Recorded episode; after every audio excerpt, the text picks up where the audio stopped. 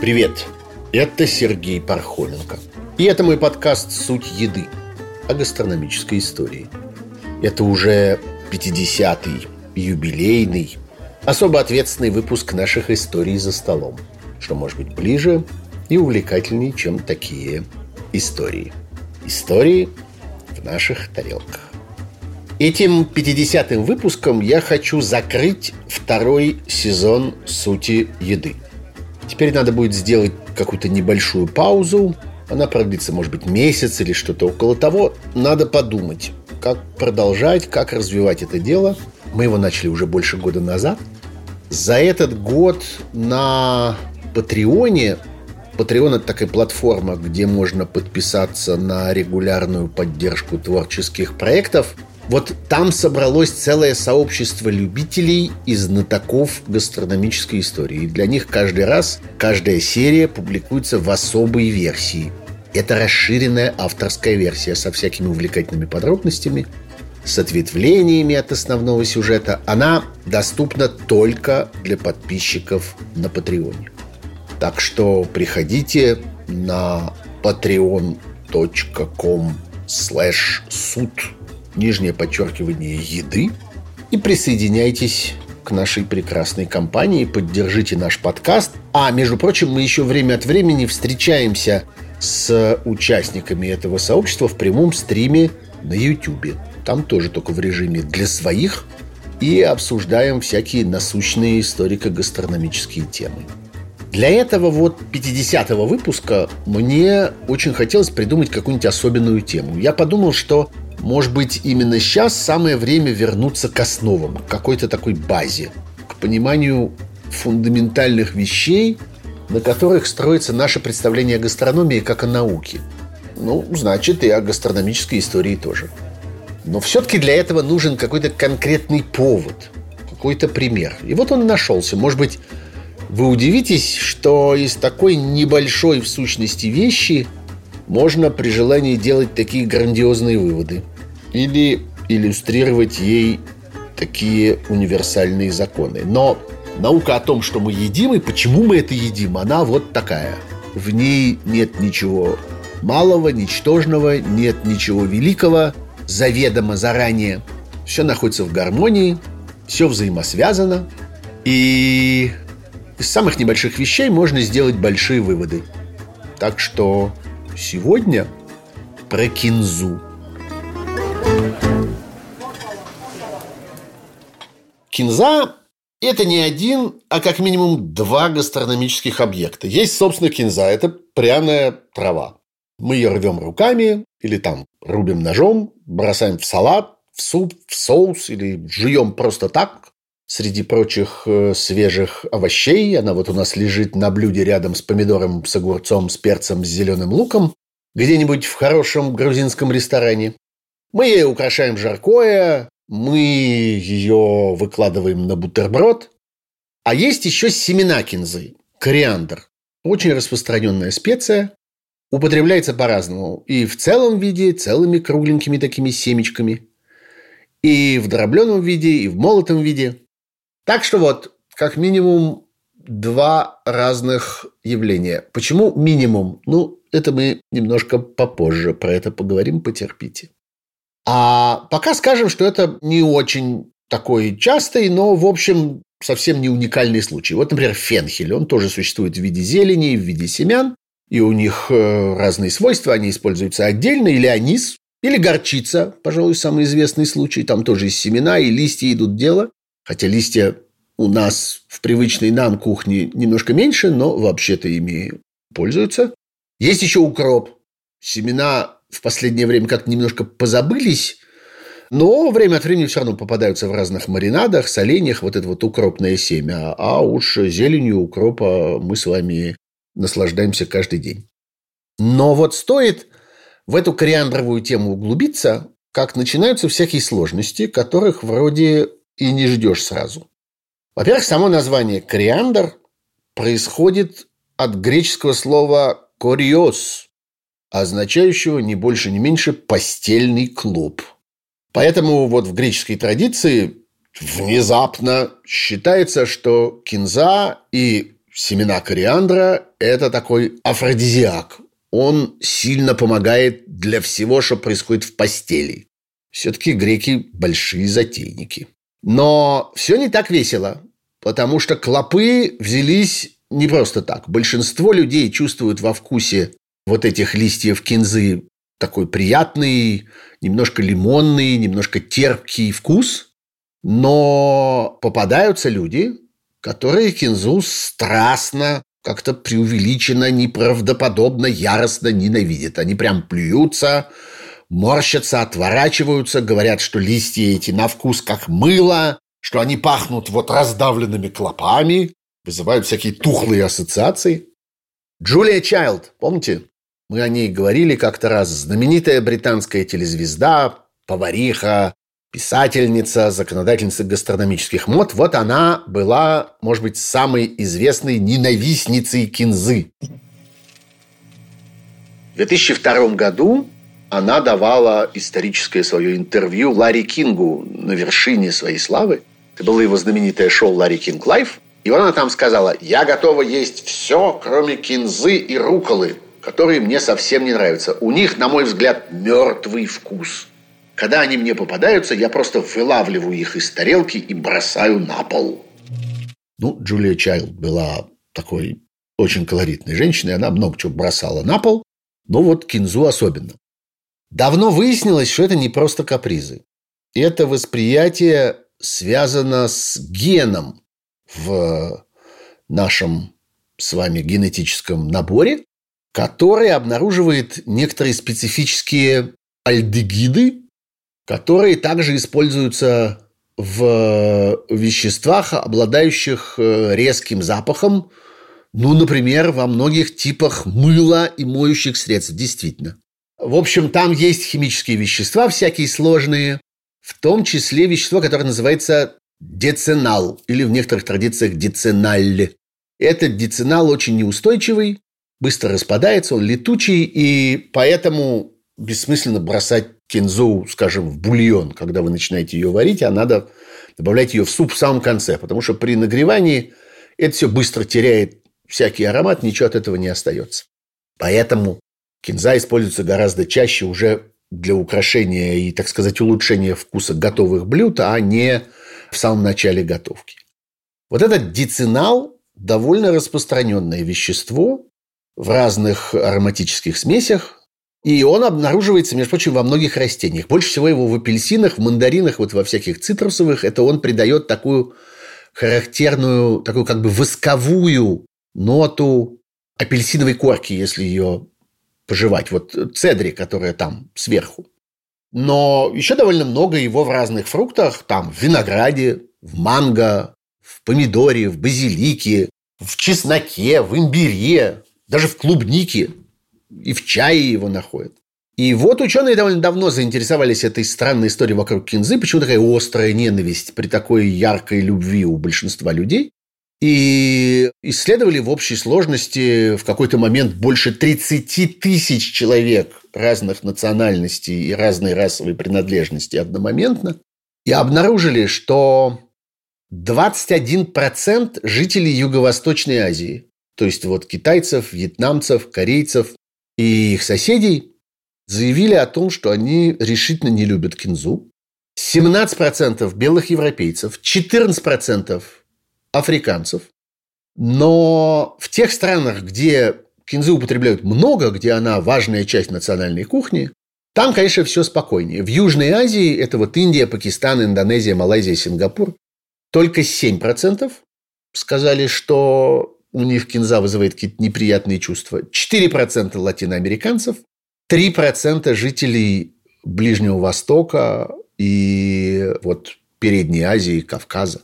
Для того, чтобы понять, что это привычка именно генетическая, пришлось специально исследовать близнецов. Ну, и тут все стало ясно, потому что оказалось, что если близнецы однояйцевые, вот похожие, одинаковые, то в 80% случаев они относятся к кинзе одинаково. Либо ее любят, либо ее терпеть не могут. Оба. А если разнояйцевые, то есть не похожие, то только примерно в половине случаев. То есть это явно генетические причины, и действительно удалось выделить конкретный ген, он называется OR6A2, который управляет специальным рецептором, очень чувствительным ко всяким э, летучим химическим веществам. И оказывается, что это не недостаток, а наоборот преимущество. Что есть люди, которые просто лучше чувствуют, тоньше чувствуют некоторые запахи, и вот они ухитряются уловить вот этот мыльный запах, и э, они же, например, более чувствительны, скажем, к горькому вкусу. А другие люди, вот те, которые едят кинзу, они, наоборот, в смысле запахов и вкусов более тупые. Так что вот, как видите, за все надо платить. Если вы такой тонкий и чувствительный, то вы теряете возможность есть траву, которая тем временем является сегодня самой широко потребляемой свежей зеленью в мире. Ну, если иметь в виду там не салат, который основная еда, а иметь в виду вот эти так называемые пряные травы, то, что добавляется для вкуса, для запаха, вот к чему относятся там укроп, петрушка, сельдерей, всякое такое. Вот э, кинзы человечество съедает больше всего. У нее множество имен.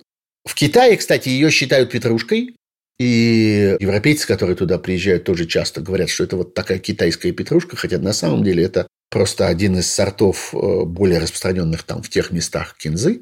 В Индии и в других странах этого региона ее называют Дания. Мы вот с вами ее знаем под именем кинзы. А в Америке, в том числе в Соединенных Штатах, в Канаде, ну и вот по всей э, Латинской Америке, ее называют чилантро.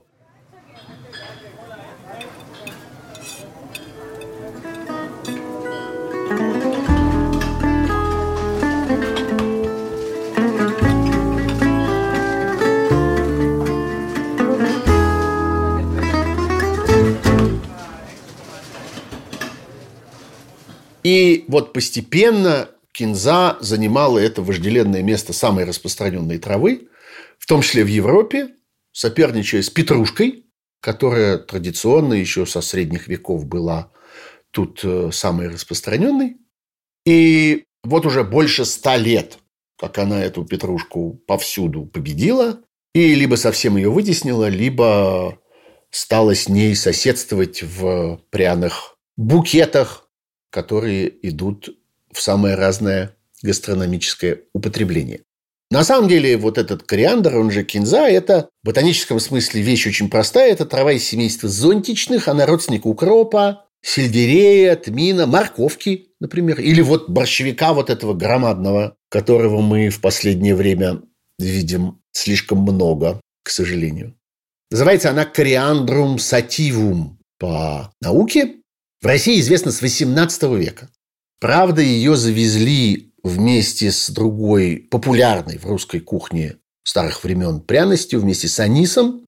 И довольно долго считалось, что кориандр – это вредная примесь, что это такой случайный сорняк, который сопровождает анис. И в первых руководствах по культурному огородному делу и по разведению всякой пряной зелени было написано, что вот надо этот самый кориандр выпалывать. Впрочем, кориандром его никто не называл тогда, в России традиционное его название кишнец. Видимо, оно пришло из Турции или там откуда-то из тюркских языков, потому что по-турецки это называется кишниш. Еще его в России называли каляндра или шлендра. Заметим э, некоторое созвучие, видимо, не случайное, между этой шлендрой и челантро. Что-то такое, в общем, есть похожее. Кстати, до сих пор на юге России, особенно вот на подступах к Кавказу, эти все названия живы, и кишниши, каляндра и шлендра, особенно среди пасечников. У них это такой полупрофессиональный термин. Они вообще к кориандру очень хорошо относятся. Он хороший, что называется, медонос. Цветет, кстати, красивыми белыми цветками. Они, правда, недолго держатся. Но пчелы собирают э, прекрасный мед с полей этой самой кинзы. Получается отлично. В энциклопедическом словаре Брагауза и Фрона уже в первом издании, в 15 томе, он вышел в 1895 году, есть отдельная статья, ну, для просто какой-то там травки довольно объемная. То есть относились к кинзе уже тогда серьезно. Там написано «Кишнец». Великоросский вариант названия. Он же каляндра. Малороссийский вариант. Он же кориандра. Видите, кто-то все-таки называл его и так. Из семейства зонтичных. Однолетнее пряное растение, дико произрастающее на Востоке и в Южной Европе – и разводимые за границей, и у нас в огородах, и даже на полях для получения плодов, имеющих довольно приятный пряный вкус, и употребляемых на приготовление ликеров в Германии, а также при печении хлеба вместо тмина и при солении мяса, особенно свинины. Хотя, в общем, кориандр неприхотлив к почве и вынослив относительно климата – но семена его не всегда дозревают уже под Москвою, предпочитает солнечное положение и удобренную черноземную почву. Семена довольно мелки и всхожие не более двух лет. Высеваются ранней весною, урожай 1-2 фунта с квадратной сажени. Кинза, как и почти все, что мы едим, вне зависимости от того, это все растет и имеет корни и листья, или оно бегает на каких-нибудь копытах. Так вот, кинза – уроженец Ближнего Востока, как и все.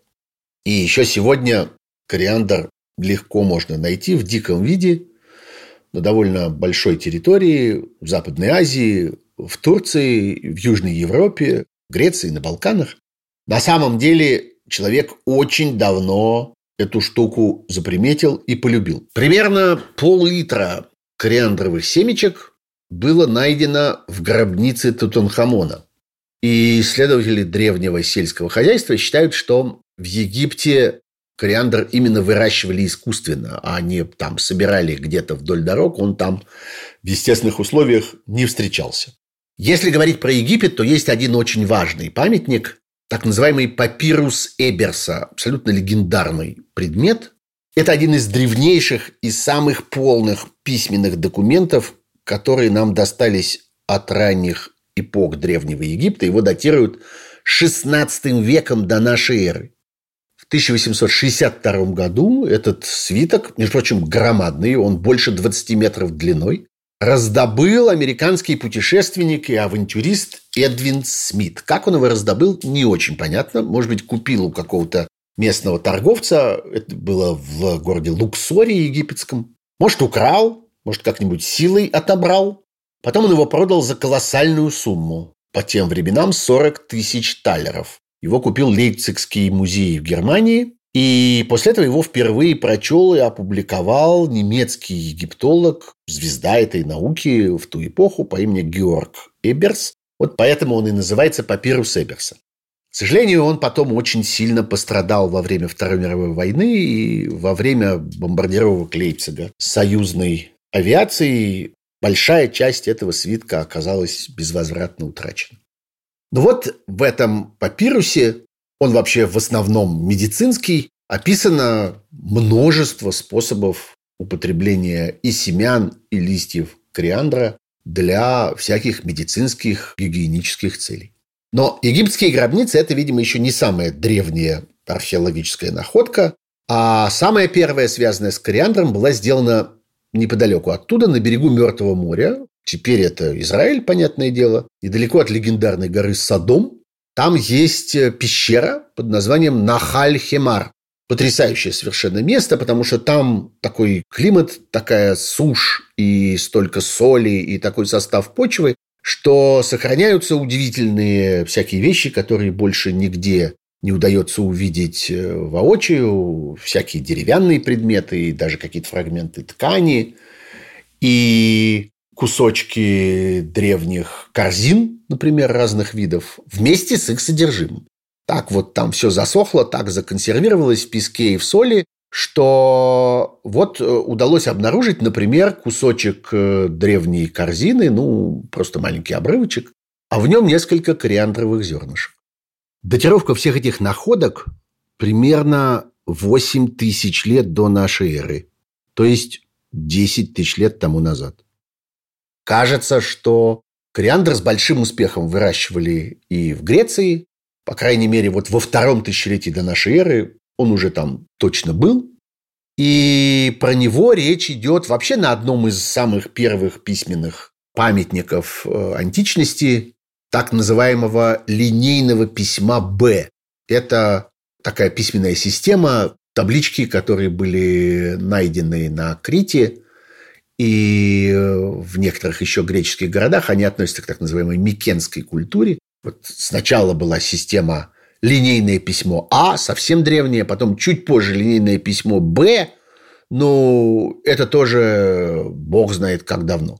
Так вот, на одной из табличек обнаружилось описание парфюмерного производства. И в списке разных исходных продуктов, которые использовались тогда для изготовления всяких духов и благовоний, обнаружилось какое-то кориадана. Или, может быть, кориадоно. Вот слово было написано древним слоговым письмом. Расшифровщики считают, что произносить это надо кориаднон. Поразительным образом это очень похоже на имя дочери критского царя Ниноса Ариадны, ну, вот этой самой, у которой была Ариаднина нить. Так что тут вот самое время перечитать прекрасную сказку про там Тисея, лабиринт Минотавра, вот эту самую нить, благодаря которой Тисей вышел из лабиринта живым. Ну, это вы все помните. Видите, как все связано в этой ихней античности. Похоже, что у греков кориандр использовался уже сразу в двух формах в виде пряных листьев, которые они ели, и в виде сухой специи, вот этих самых семян, из которых они давили масло или масло настаивали на этих семенах, можно и так, и использовали вот для этой своей древней парфюмерии. Немножко позже кориандр упоминается у Гиппократа, это примерно 400 год до нашей эры. А потом был Теофраст. Удивительный человек, его называют отцом ботаники. Он жил в конце IV – начале III века до нашей эры, сначала на острове Лесбос, потом в Афинах, был как-то в центре интеллектуальной жизни греческой, был учеником и даже, говорят, близким другом и Платона, и Аристотеля. И вот у этого Теофраста известны два главных труда. Их обычно принято называть по латыни. Один называется «Historia plantarum», то есть «История растений», а другой «De causis plantarum», то есть «Причины растений». Ну, или, скажем, происхождение растений, может быть, так правильнее. И там вот э, содержится классификация и описание физиологии огромного количества разных растительных живых существ, больше 500 видов. На протяжении всей европейской истории, особенно после того, как были созданы крупнейшие европейские университеты в Италии, в Германии и во Франции, и эти книги Теофраста без конца переиздавали, комментировали, переводили на разные европейские языки. И вот Теофраст задавался, между прочим, вопросом, который нас должен сильно заинтересовать. Он в «Причинах растений» писал, «Может возникнуть вопрос, почему ароматы и другие ароматные вещи, хотя и придают вину приятный вкус, не оказывают такого эффекта на любой другой продукт питания. Во всяком случае, они портят пищу, независимо от того, приготовлена она или нет». Довольно странное замечание, обратим на это внимание. Но оно нам важно тем, что вот человек пытался понять теорию предмета. Он пытался не просто классифицировать разные пряности, разные пахучие травы и разные фрукты и овощи, а пытался привести это в какой-то порядок и понять механизмы действия этого. Ошибался, смотрел на это на все странно, но тем не менее понимал, что должна существовать какая-то система. Ну и, наконец, царь цитата. Самая, пожалуй, знаменитая, самая такая расхожая – это античная цитата из Плутарха. Это уже римская эпоха, первый второй век нашей эры. Хотя Плутарх жил тоже в Греции, в самом ее центре. Был такой город Херонея. От него почти ничего не осталось, кроме, собственно, памятника Плутарху, которого там очень почитают. Ну вот, Большая часть того, что Плутарх написал за свою жизнь, он был страшно плодовитый автор, объединяют в такую коллекцию под названием «Морали» или «Нравственные сочинения». Такой мегапроект, как мы бы теперь сказали. Больше 80 трактатов и сочинений. И, среди прочего, он там немало тоже пишет о каких-то понятных, простых бытовых вещах, о застолье, о еде, о вкусах, о всяких гастрономических модах. И там есть вот этот знаменитый кусок. Сегодня нам нужны добавки к мясу. Мы смешиваем масло, вино, мед, рыбный соус, уксус с сирийскими и арабскими специями, как будто мы действительно бальзамируем труп для погребения. Через полминуты продолжим. А пока скажу, что мой подкаст «Суть еды» очень нуждается в вашей поддержке. Денег никаких я на нем пока не зарабатываю. Делаю его просто из интереса и из любви к гастрономической истории. А вот труда он требует очень большого и оборачивается немалыми расходами. Без вас я просто не смогу эту работу продолжать. Пожалуйста, зайдите на мою страницу на платформе Patreon. Подпишитесь на регулярную поддержку проекта. Сумма может быть совсем маленькой, но все равно она мне очень поможет. patreon.com слэш суд, нижнее подчеркивание, еды. Большое спасибо. И вот тут самое время вернуться к основам какой-то такой фундаментальной теории и задаться вопросом, а, собственно, вообще человеку почему так важно все это многообразие вкусов и ароматов? Откуда у нашего биологического вида вообще взялось это увлечение? Это же не просто каприз, это не просто страсть каким-то излишеством.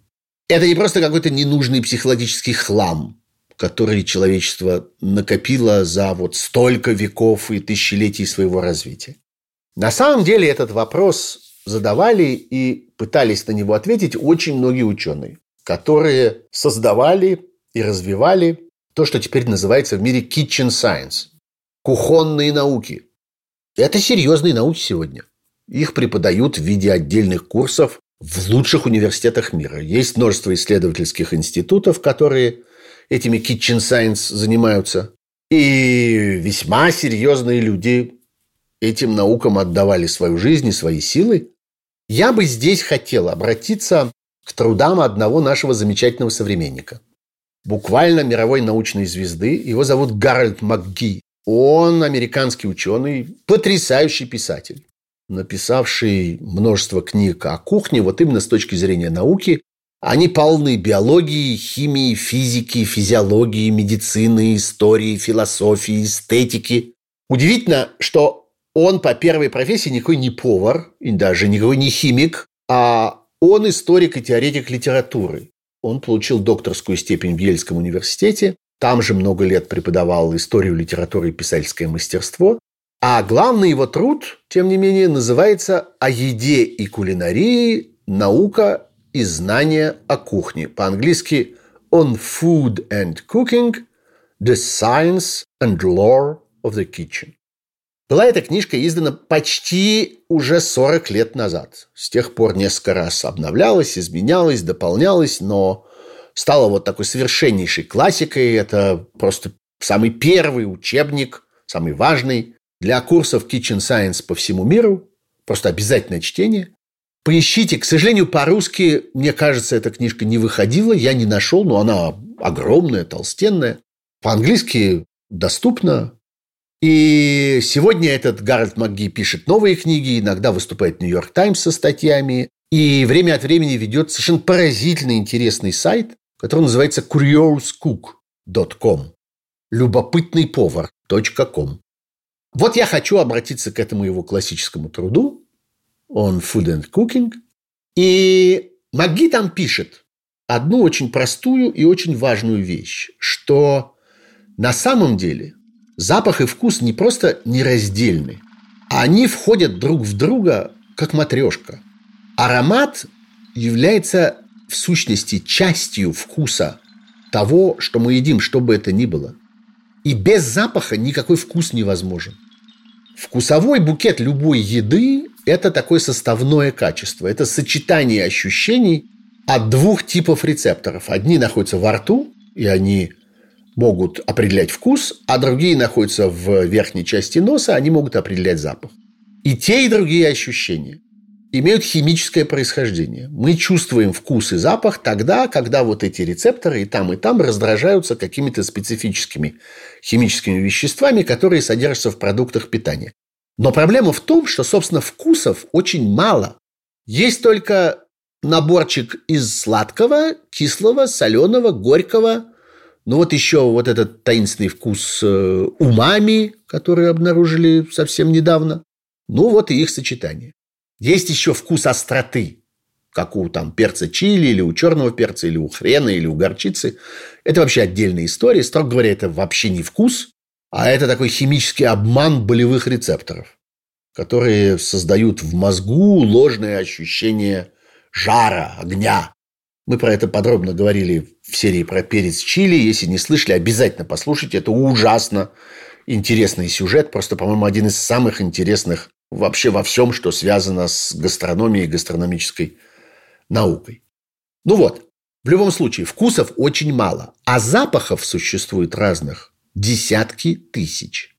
И на самом деле, пишет МакГи, это молекулы запахов дают яблоку вкус яблока и отличают его от груши или от редиски.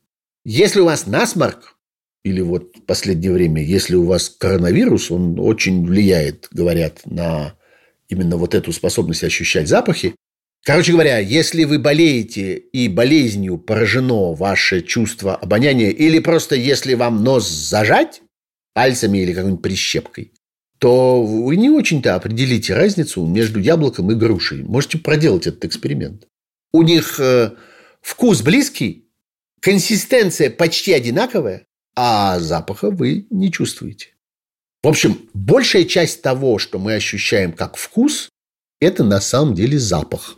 Или, во всяком случае, это вот букет, который представляет собой сочетание вкуса и запаха. И пряные травы и специи – это и есть самые яркие, самые характерные носители вот этих молекул ароматов. Ароматические вещества летучие. То есть молекулы, строго говоря, и просто говоря, совсем маленькие, легкие. Все это легко испаряется, все это, так сказать, вылетает из источника, летит по воздуху, и вместе с нашим дыханием залетает к нам в нос, и там рецепторы это и обнаруживают. Если нагреть эти химические вещества, они становятся еще более летучими, поэтому, когда травы или специи попадают в суп, в горячую воду или просто, не знаю, на сковородку или на кусок горячего мяса или рыбы, они еще сильнее наполняют воздух этим своим запахом. Простой физический, очень объяснимый эффект. Кстати, важно вот что, психологически важно, что в отличие от большинства объектов, которые мы там как-то ощущаем, ощупывая их, или которые мы видим, к которым мы можем прикоснуться или которые мы можем разглядывать. Аромат – это что-то такое неосязаемое и по природе своей таинственное. И поэтому у древних культур, которые ничего не знали ни про молекулы, ни про рецепторы, ни про вот все вот эти химические и физические механизмы, вот это вот всепроникающее волшебное качество запахов создавало ощущение какой-то тайны. И поэтому все эти пряные травы и специи, специальные ароматические смолы, они стали играть важную роль в разных религиозных обрядах. Их сжигали вместе с жертвенными животными. Их приносили, опять же, сжигая или как-то нагревая для того, чтобы запах распространялся сильнее. Приносили их в дар богам, с их помощью общались с богами, получали от них всякие ответные сообщения и пророчества. Так что вот эта вот э, таинственная природа запаха, она имела изначально для человека, или во всяком случае из очень древних времен, имела какое-то такое особенное значение. Дальше. Вот что важно, что у человека, как у всякого животного, обоняние является важнейшим качеством, потому что оно дает информацию вообще обо всем окружающем мире, а совсем не только о еде. Мы слышим не только запах мяса, или помидора. Мы слышим запах леса, камней, почвы, грозового воздуха, морского побережья, проходящего мимо животного, другого человека. Мы общаемся с миром с помощью носа, с помощью запахов. Ну, может быть, немножко менее интенсивно, чем э, некоторые другие животные. Мы знаем, там полно рядом с нами животных с гораздо более острым обонянием. Но, тем не менее, человек на это сильно пожаловаться не может. Поэтому запахи так закрепляются. Они так пробуждают всякие воспоминания и эмоции, потому что мы с их помощью осваиваем не только пищу, но и вообще окружающий мир. И тут вот что важно, что наши предки давние, вот э, на заре формирования человека как биологического вида, они были ну, очень радикально всеядными. Они ели буквально все, что можно было найти там, где они обитали, ну вот в африканской саванне главным образом. Начиная от просто какого-то пробегающего мимо зверька, которого удалось схватить и разорвать на части, или от каких-то лохмотьев, остатков недоеденного мяса на скелете, который бросил более крупный хищник, и вот вплоть до всяких плодов, фруктов, орехов, листьев, корешков, клубней, еще яйца и птенцы из птичьих гнезд, а иногда какие-то личинки, гусеницы или вот прямо пробегающие мимо насекомые. Человек ел все. И ему нужен был тонкий вкус и тонкий запах для того, чтобы судить о том, а вот этот предмет съедобный или несъедобный, полезный или вредный, опасный или благоприятный. С вкусами все понятно. И просто, их мало. Сладость – это значит питательный, высокоэнергетичный сахар. А горечь – это, наоборот, э, вполне вероятно, какие-то токсичные вещества или какая-то опасная гниль. А кислота – это брожение, так что нужно с этим тоже быть осторожным. И вот их диета, этих наших предков, она была невероятно разнообразна, включала в себя сотни и сотни разных видов пищи для каждого отдельного существа, каждой отдельной особи, и ему нужно было тонко эти штуки различать. Вкусов не хватало, и он их различал по запаху, и запоминал по запаху, и опознавал по запаху. И это позволяло ему просто выжить в этих довольно сложных голодных условиях, потому что расширяло его пищевой диапазон. А потом случилось несчастье. Примерно 10 тысяч лет назад люди занялись сельским хозяйством. И они рационализировали свою диету. У них появились гарантированные, обязательные, доступные и всегда в достаточном количестве имеющиеся виды пищи. То самое, что они стали выращивать сами. И растительное, и животное. Но диета, конечно, стала гораздо более монотонная. Они жили теперь там на пшенице, на ячмене, на рисе, ну, в других частях мира там на кукурузе. У них была коза, овца, корова, свинья. И, в общем, этим их диета ограничивалась. Оказалось, что вкусов очень мало, вариантов очень мало, оттенков почти никаких не существует. Изо дня в день одно и то же – но развитое чувство запаха ведь никуда не делось. И способность довольно тонко чувствовать вкусы и их сочетания тоже никуда не делась. Получился такой конфликт между генетическими навыками, которые они в себе развили, люди, на протяжении целых тысячелетий, и вот этим довольно унылым настоящим, которое они встретили тогда, когда у них появилось сельское хозяйство, и, казалось бы, с едой все стало хорошо. И получился вот этот вот конфликт. И ароматизаторы, специи и пряности, они как раз и спасли человека от тоски, они ему помогли воссоздать разнообразие, точнее, симулировать разнообразие.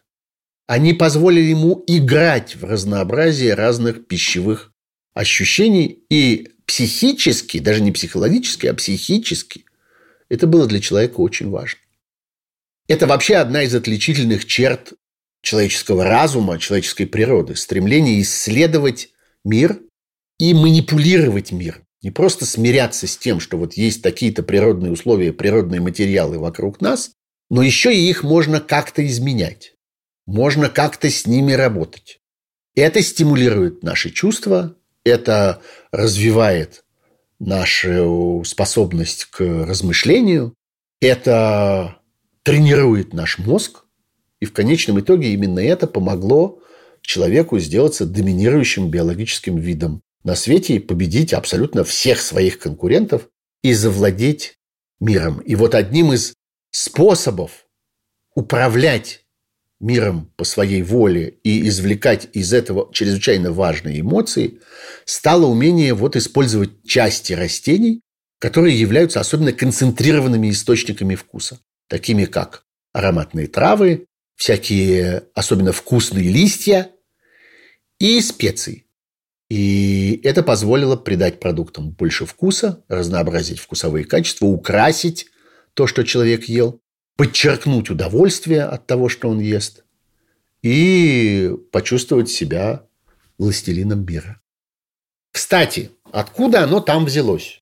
Вот эти вот самые особенные травы, особенные листья, особенные семена и так далее. Почему у некоторых растений появляется вот это качество быть особенно мощными, интенсивными источниками вкуса? Одна из самых простых и, видимо, правдоподобных версий – это оборона. Вот тот же самый Гарольд МакГи пишет, что вот попробуйте провести над самим собой простейший эксперимент. Взять и просто пожевать лист какого-нибудь орегано или там бутончик гвоздики или стручок ванили. Но это будет резко и неприятно, скорее всего. И вот те самые пряные травы и специи, которые люди так любят и так ценят, они в чистом виде ничего хорошего в себе не содержат. Они создают горечь или там как-то раздражают слизистую оболочку, они вызывают онемение во рту или там вяжущее чувство, или еще что-нибудь такое неприятное. На самом деле химические вещества, которые ответственны за эти ощущения, они в некотором роде ядовитые, токсичные. И, между прочим, тот же Гарольд Маги обращает внимание, что если вы посмотрите на упаковку эссенции, которые производят сегодня всякие химические предприятия, вот там, я не знаю, чистые эссенции орегано или тимьяна или чего-нибудь такого, это можно купить, они продаются для массового промышленного гастрономического производства. Так вот, на этих всех химикатах нарисованы череп и кости, написано «ядовито», «опасно для кожи», «не трогать», «не вдыхать», «не глотать». Потому что именно в этом заключается основная функция этих химикатов. Они отпугивают. Растения, которые их производят, хотят быть неприятными на вкус. То есть устойчивыми перед атакой каких-то хищников с точки зрения этих растений, животных или там насекомых, которые хотели бы это растение съесть. В сущности, это оборонительное химическое оружие. И оно высвобождается в тот момент, когда растение испытывает, собственно, атаку. То есть, когда его жуют. У некоторых есть еще дополнительная способность распускать вокруг себя по воздуху эту отраву в виде сильного запаха. И это дает вот такое преимущество ранней контратаки. Они сообщают своим потенциальным врагам о своей враждебности, не дожидаясь того, чтобы вот прямой контакт случился, то есть, чтобы кто-то уже начал уже их есть. Люди сумели с этим справиться простейшим способом. Способом разбавления. Никто не ест специи горстями, Никто не поглощает эти резкие листья и травы в чистом виде, ну, за некоторым исключением. Да, можно жевать пучок петрушки, можно жевать пучок укропа, некоторым это нравится, но, в общем, не для этого совершенно они предназначены. А предназначены они для того, чтобы быть в небольших количествах распределенными или там растворенными в довольно большом объеме, там, не знаю, в большой кастрюле с супом, или посыпаны на большой кусок мяса. И если мы имеем несколько миллиграмм активного вещества на килограмм еды, то это стимулирует вкус и запах, а ничему уже не угрожает. И это, в общем, часть универсального правила, что в сущности любой яд может быть лекарством, если его использовать в правильной дозе. Теперь про химию. Какие-то таинственные слова мы уже упоминали, но, кажется, пришло время разобраться в этом поглубже. Большинство вот этих ароматизаторов на самом деле являются маслом. И ароматный материал Вот ароматный этот агент в траве или в специях традиционно называют эфирным маслом. И это название отражает один важный практический факт. Химический состав этих э, веществ больше похож на масла и жиры, чем там на воду. Поэтому они, например, лучше растворяются в масле. Это касается самых разных веществ, включая, например, вот эти самые знаменитые острые и жгучие. Известно, что если вы съели острый перчик, то бессмысленно пытаться запивать его водой, потому что вода ничего не смоет с вашего языка и из вашего рта. Надо запивать молоком, потому что там есть жир. А в особых случаях лучше просто глотнуть какого-нибудь растительного масла. Это будет очень противно, но это будет эффективно, смоет. Ну и на кухне тоже это используется активнейшим образом. Не случайно повара всего мира, когда им надо там, получить какую-то эссенцию, что-то такое там настаивать, извлечь вот этот вкус и запах из чего-то, они настаивают скорее на масле, чем на воде. Ну, или там, э, может быть, спирт, уксус, но, в конце концов, с точки зрения органической химии, молекулы спирта и уксуса, они, ну, такие как бы младшие братья этих масляных молекул, они все-таки более серьезные, более громоздкие, чем молекулы воды, и они э, сочетаются вот с этими ароматическими маслами существенно лучше, и лучше с ними взаимодействуют и входят с ними в какие-то более тесные взаимоотношения. Кинза – это вот классическая пряная трава, зерно кориандра – классическая сухая специя, и нужна она и в одном своем воплощении в виде травы, и в другом своем воплощении в виде сухой специи, ровно для того, что мы описали, для того, чтобы быть таким протезом, заместителем на месте утраченного вкусового и ароматического разнообразия. И именно поэтому древние племена еще там на берегах Мертвого моря стали выращивать кориандр одними из первых. Они вот едва научились обращаться там с пшеницей, едва первых каких-то коз и овец привязали к столбику недалеко от своего жилища. Вот только-только у них появилось сельское хозяйство, и уже они стали искать, а чем бы это все украсить. И одной из первых вещей, которые они нашли, был кориандр, который, счастью, там рос относительно недалеко, а египтяне, которым повезло меньше, потому что на их там плодородных берегах Нила ничего такого не росло, они выменивали это за какие-то серьезные ценности, и тоже для них обладание этой штукой было чрезвычайно важно.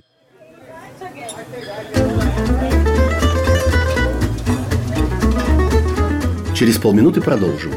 А я только хотел вам напомнить, что у меня есть книжка. Я ее писал много лет. В ней очерки о гастрономической географии и о гастрономической философии – Книжка называется «Все сначала». Вы можете найти ее в электронной текстовой версии, а также еще в аудиоверсии на сайте Litres.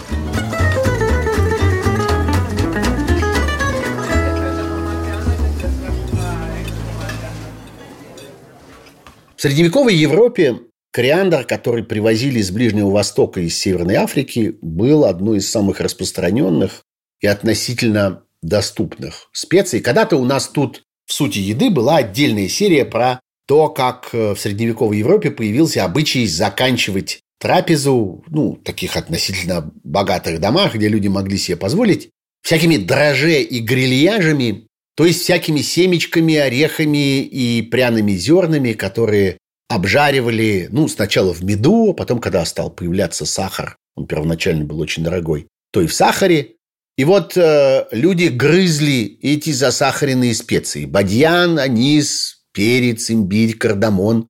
И в том числе кориандр. Грызли после тяжелой жирной трапезы, чтобы как-то возбудить пищеварение, чтобы наполнить какими-то новыми силами организм и заставить его поживее справляться вот с перевариванием всей этой тяжелой жирной пищи, которой они только что объелись.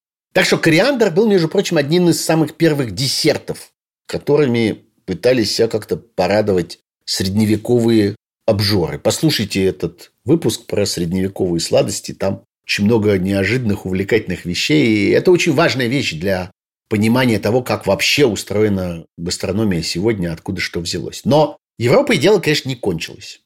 Мы имеем очень интересный случай того, что называется обратный обмен. Кориандр и кинза – это из тех пряных трав и специй, которые перебрались через Атлантику в обратном направлении. Не из Нового Света в Европу, а наоборот туда. И в Центральной и Южной Америке получили огромную известность и популярность под названием чилантра. Хотя выяснилось, что там местное население с удовольствием употребляла в пищу и собирала в диком виде и выращивала на огороде другое растение, которое на самом деле является очень дальним родственником кинзе и кориандру с очень похожим вкусом, но только гораздо более резким, более выраженным и с такими большими, жесткими, зазубренными листьями, с таким пилообразным краем. Они толще и жестче, чем листья кориандра. И называется это кулантро, в отличие от Это такая тропическая многолетняя трава, она тоже из этого же семейства зонтичных. Ее еще называют мексиканский кориандр или длинный кориандр. И она в дикой природе вот растет там, в Мексике, во всем Карибском бассейне, в Центральной и Южной Америке. Американцы, например, до сих пор очень часто путают кулантры и чилантры. Я сам это видел своими собственными глазами в разных супермаркетах в больших городах. Там то ценники перепутают, а иногда бывает, что все это лежит на прилавке просто в перемешку, и можно выбрать и увидеть, что это пучок одного, это пучок другого, а называется одинаково. Кулантра с огромным удовольствием используют до сих пор в качестве пряной травы для всяких маринадов и салатов вот на островах Карибского моря, в частности на Кубе, в там, Доминиканской республике, а еще в Эквадоре, в Перу, в регионах Амазонии. Это уже, собственно, на южноамериканском континенте. Но последние 200 лет эта трава вдруг стала очень широко использоваться совершенно на другом конце света. Во Вьетнаме, в Индии, в Камбодже, в Таиланде, в Мьянме. И она там очень хорошо растет. И ее очень удобно использовать. Она, в отличие от кинзы, очень хорошо переносит сушку, сохраняет хороший цвет и аромат. Так что ее можно использовать и в каком-то промышленном производстве. В Таиланде она вообще называется нгогай. И ее там обычно обзывают тайской петрушкой. Как будто бы это что-то такое местное. Совершенно не местное. Оказалось, что старый и новый свет поменялись своими кинзами. И пока вот европейская или, скажем, ближневосточная трава приживалась там в новом свете, навстречу двигалась, наоборот, центральноамериканская и добралась аж прям до Дальнего Востока, до Юго-Восточной Азии и совершенно там прижилась. На самом деле классический кориандр тоже неоднородный. В действительности имеется два распространенных типа. Это особенно хорошо видно на семечках кориандровых. Вы наверняка на это обращали внимание, когда видели это в магазине. Есть европейский тип, у него маленькие шарики, ну, максимум там 3 миллиметра а чаще существенно меньше. Он более пахучий, в нем высокое содержание этого эфирного масла, он сильно пахнет. А есть индийский тип. В Индии кориандр называется Дания. У него более крупные семена, бывает, что там до полусантиметра. Он такой слегка продолговатый или каплеобразный. Он немножко слабее пахнет, и у него такой более разнообразный, может быть, цветочный дополнительный аромат. Кроме того, надо понимать, что то, что мы называем семечком кориандра, на самом деле это как бы малюсенький стручочек. Это оболочка, в которой заключено два семечка. И когда кориандр попадает там в ступку или в мельницу, и его там толкут, то вот эта хрупкая волокнистая оболочка, она тоже измельчается и дает кориандру еще одно важнейшее свойство, которое очень ценят, даже если вроде и не знают о нем, а просто как-то чувствуют на практике, повара всего мира. Это то, что он очень хороший поглотитель воды. То есть это загуститель для всяких соусов, супов и так далее. Именно поэтому кориандр стал одним из двух главных компонентов, известный на весь мир и крайне распространенный повсюду, и чрезвычайно важный в коммерческом смысле, такой э, промышленной смеси специй, то, что называется порошок карри. Продается по всему миру. В России, разумеется, продается тоже. Он состоит там на треть из кориандра и на треть из порошка куркумы. Тут мы погружаемся в другую очень интересную тему о классических сочетаниях кориандра. Их есть несколько не просто прекрасных, а очень важных для всякого, кто хочет по-настоящему серьезно овладеть искусством использования специй, надо такие сочетания помнить. Вот эта самая смесь карри, первая из таких классических сочетаний, можно купить по всему миру, в том числе в России. Кроме куркумы и кориандра, там почти всегда есть кумин, ну, то есть зира, есть пажитник, есть острый красный перец, есть обычные семена фенхеля, имбирь, кардамон, гвоздика и всякое прочее. Дальше начинаются там всякие различия в зависимости от региона. Бывают разные перцы, там черный, белый, душистый. Бывает э, горчица, бывает мускатный орех. Но вот что интересно, что это восточная пряность, которая на самом деле является совершенно европейским и американским изобретением. На самом деле вот там Откуда, казалось бы, это все происходит в Индии, там, в Непале, в Пакистане, в Индонезии и во всяких других странах Южной Азии, эта смесь совершенно не используется, она не имеет отношения к этой национальной кухне. И то, что там называется карри, вот такие кусочки там мяса, рыбы или овощей, или какая-то их комбинация в таком густом и пряном соусе, к этому порошок карри отношения не имеет. На самом деле порошок карри появился в Европе еще в XVIII веке когда его стали привозить и, что называется, бодяжить в Европе английские и голландские торговцы, и вот с того же примерно времени он фигурирует в европейских поваренных книгах. А в Индии на этом месте совершенно другая смесь. Там аналогом этого порошка карри является смесь под названием гарам масала. И состав ее совсем другой. В нем много кардамона, обычно там двух-трех разных видов. Много муската, корица, обычно много черного перца, и красный жгучий каенский перец обязательно тоже есть. Кориандр там есть, но он в ряду других специй, а совсем не представляет собой его основу.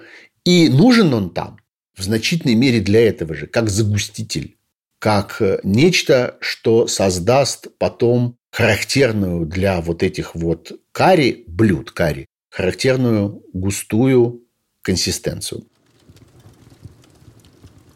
Если продолжить говорить про классические сочетания, то есть, конечно, еще одна суперпара – это кориандр и зира. Или там кориандр и кубин. Одно из базовых сочетаний для центральноазиатской кухни. Обязательно присутствует в разных пловах, в разных там тушеных блюдах, во всем, что готовится в казане. Часто сопровождает рис, горох. Причем обычно зира используется целой, прям семенами, а кориандр таким чуть-чуть дробленым или размятым. Иногда его полагается просто на ладони размять пальцами или там слегка раздавить, растоптать в какой-нибудь ступке. И вы это обязательно увидите и в любой готовой смеси, которая предназначена для среднеазиатской кухни, и в рекомендациях, если вы собираете ваш набор специй заново. Классическое тайское сочетание кинза и арахис. Очень хорошо получается, скажем, азиатский вариант соуса песто. Его никто там так не называет, но по существу он используется именно так, прежде всего для всякой лапши, для всяких вот этих вот э, супов с разнообразными вермишелями. Просто растолочь вместо базилика и кедровых орешков, вот как делается классический песто, растолочь кориандр и арахис. Это идеальная сопровождение такое не слишком острое для разных азиатских блюд. Кинза и орехи – это уже Кавказ. Одно из базовых сочетаний кавказской кухни.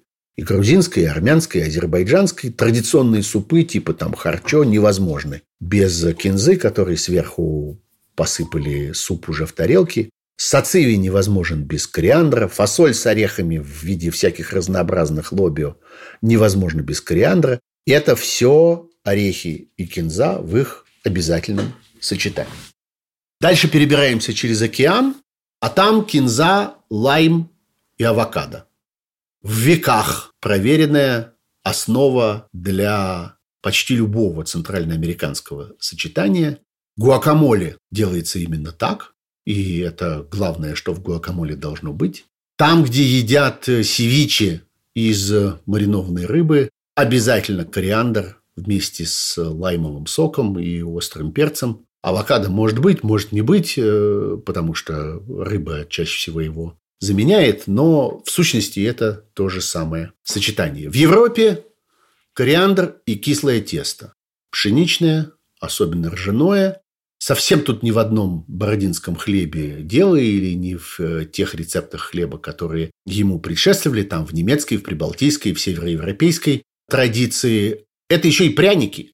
Кориандр наряду с имбирем, с корицей, с анисом – один из традиционных пряничных запахов. И когда вы радуетесь этому самому прянику, имейте в виду, что кориандр там присутствует почти обязательно.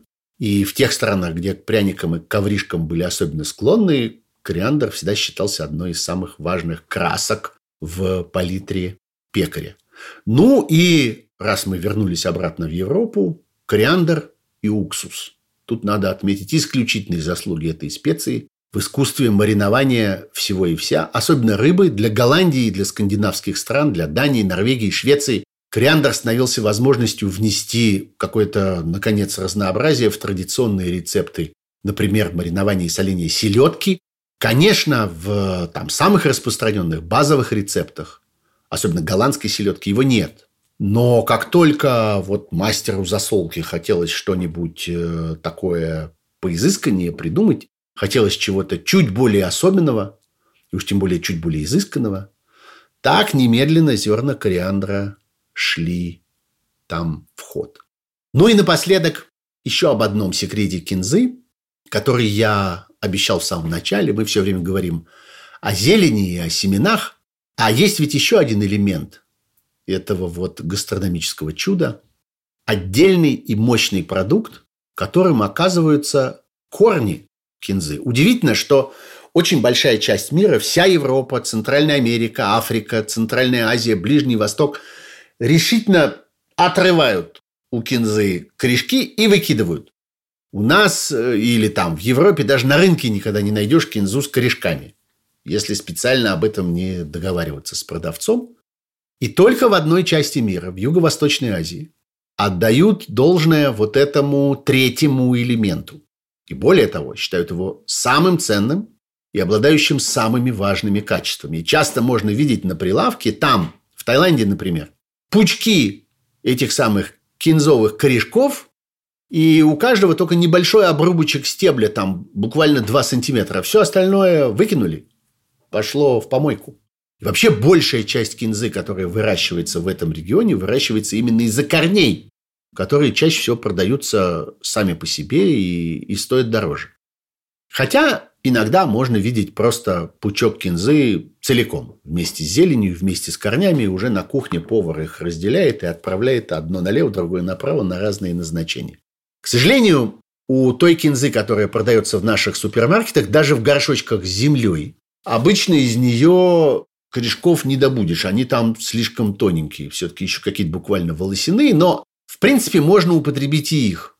Надо только их тщательно отмыть от остатков торфа и вот этого искусственного субстрата, на котором они растут. А проще всего в наших условиях корешок раздобыть э, самому на подоконнике своей собственной квартиры, просто посадив кинзу в горшке. Это чрезвычайно просто и Вырастить в городских условиях ее почти ничего не стоит. Требуется только терпение и немножко аккуратности.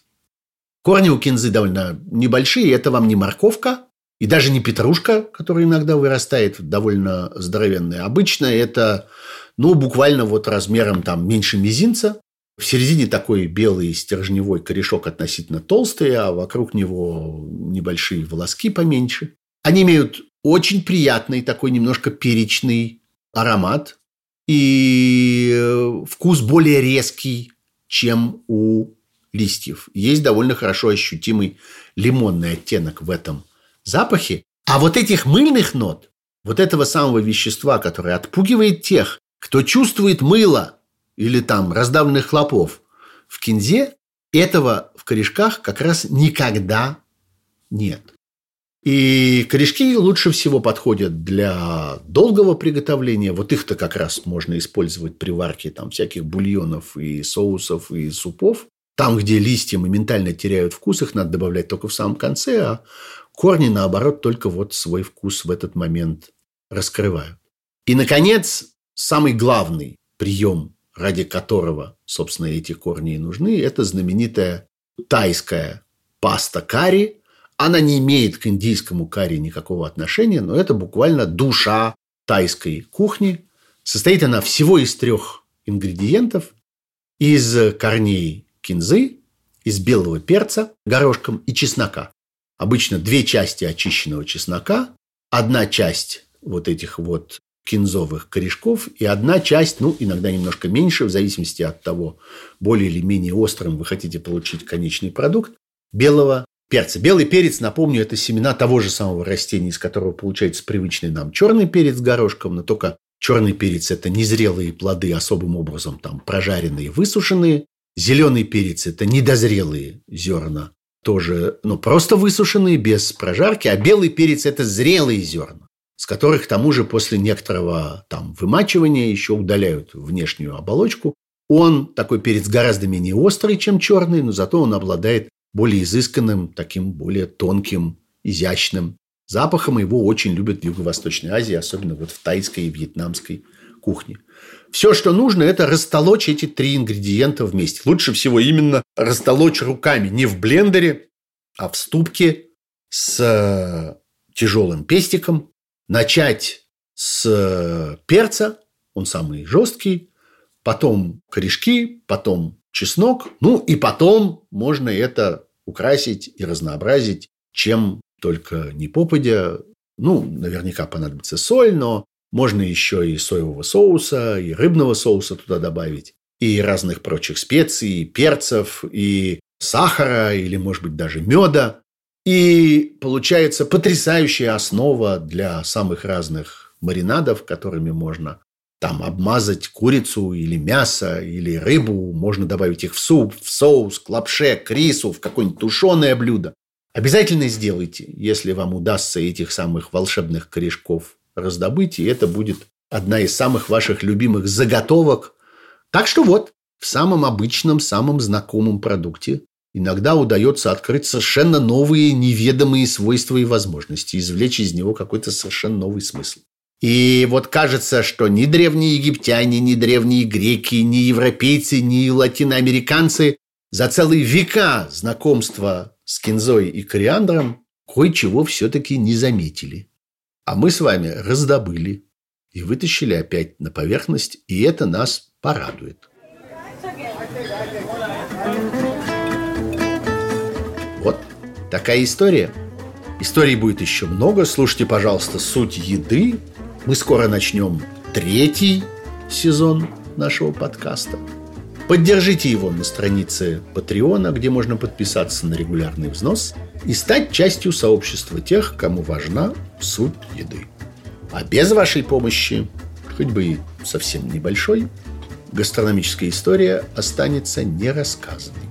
Слушайте и подписывайтесь на Apple подкастах, на Google подкастах, на Яндекс Музыке, на Simplecast, на Кастбоксе, на Spotify, везде. Новый выпуск каждый четверг. Я Сергей Пархоменко. Счастливо пока.